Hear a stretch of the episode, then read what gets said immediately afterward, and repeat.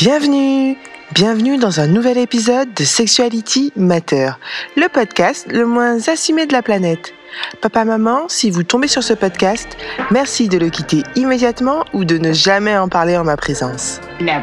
Bonjour à tous, moi c'est Wendy, Didi ou Diwen pour les intimes, et c'est d'intimité dont on va parler pendant les prochaines minutes qui vont suivre. I have so many questions. Avez-vous déjà entendu cette phrase qui dit que les hommes ont tendance à exagérer leur nombre de partenaires sexuels, tandis que les femmes, au contraire, ont tendance à l'amoindrir Aujourd'hui, j'ai envie que l'on se pose la question tous ensemble. Pourquoi les femmes mentent-elles sur leur nombre de partenaires sexuels? Oui, parce que c'est vrai, nous mentons. Et vous savez pourquoi? Non pas parce que nous ne voulons pas dire la vérité, non, nous mentons parce que messieurs, vous n'êtes pas prêts. C'est aussi simple que cela. Si nous étions sûrs de pouvoir vous confier cette information précieuse sans devoir gérer votre fragilité slash vos insécurités, croyez-moi que nous n'aurions aucun problème à vous la partager. Sauf que dealer avec vos déceptions à 2 francs 6 sous, vos mais en fait tu es une salope, ou toute autre crise dont seul vous avez le secret, nous disons non merci. Comme dirait notre ami, Eh, je suis pas venue ici pour souffrir, ok en France, selon une étude, les hommes et les femmes auraient en moyenne 10 partenaires sexuels dans leur vie. Cependant, notre société a encore malheureusement du mal à accepter que les femmes et les hommes ont les mêmes besoins sexuels. Comment cela se fait-il?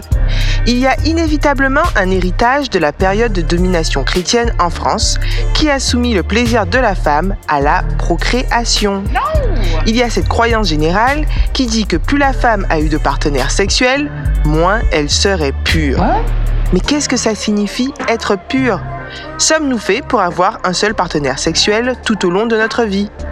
Pouvons-nous nous épanouir sexuellement avec un seul partenaire sexuel? Notre nombre de partenaires sexuels doit-il être synonyme de notre valeur en tant que femme? Oui, je sais, ça fait pas mal de questions.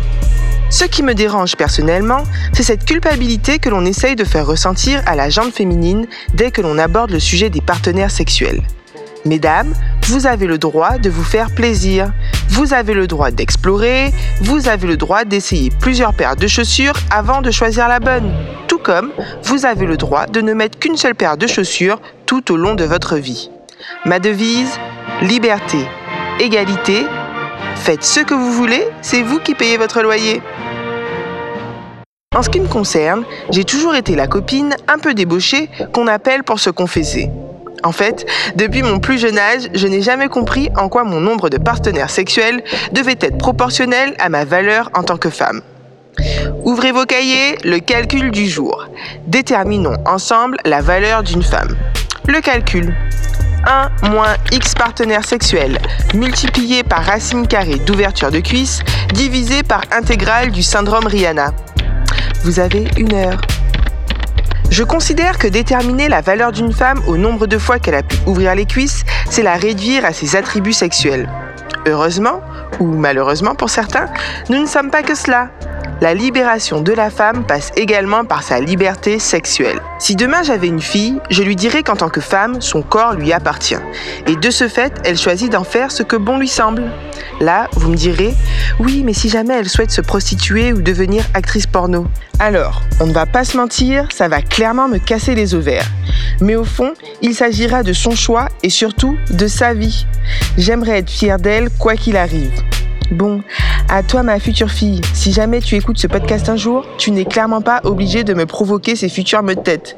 Tu n'es pas non plus obligé de me ressortir ce podcast comme argument lors d'une future dispute. Je jouerai la carte de la totale mauvaise foi. Je pense que le plus important, c'est de faire les choses pour soi et non pour les autres ou le qu'en dira-t-on. C'est de toujours essayer d'être dans des relations et des rapports que l'on veut et que l'on a désirés. L'important, c'est de se protéger, toujours, physiquement évidemment, oui, je parle de préservatif, mais aussi psychologiquement. Et si cela passe par le fait de ne pas vouloir partager le nombre de partenaires sexuels que vous avez eus, parce que cela ne concerne que vous, alors faites, mentez, mentez, mentez. Personnellement, je pense que ce n'est qu'un chiffre et c'est à nous de décider de l'importance que celui-ci représente. Ce chiffre n'a jamais eu d'importance à mes yeux et je n'ai aucun problème à le partager avec ceux ou celles qui sont assez curieux, pour ne pas dire Mako, pour me poser la question. Mais désormais, j'ai mon petit rituel. Lorsque l'on me pose la question, je réponds. Mon problème, ce n'est pas de te dire combien de partenaires sexuels j'ai eu. Mon problème, c'est de devoir gérer ta réaction. Ne me pose pas une question dont tu ne peux pas assumer la réponse. Pire, ne me pose pas une question dont tu ne veux pas connaître la réponse. Je vous laisse sur cette douce réflexion et je vous dis à la semaine prochaine pour un prochain épisode. Je vous rappelle que ce podcast n'est clairement pas assumé. Toute ressemblance avec des personnes existantes ou ayant existé est purement fortuite. Cœur, cœur, love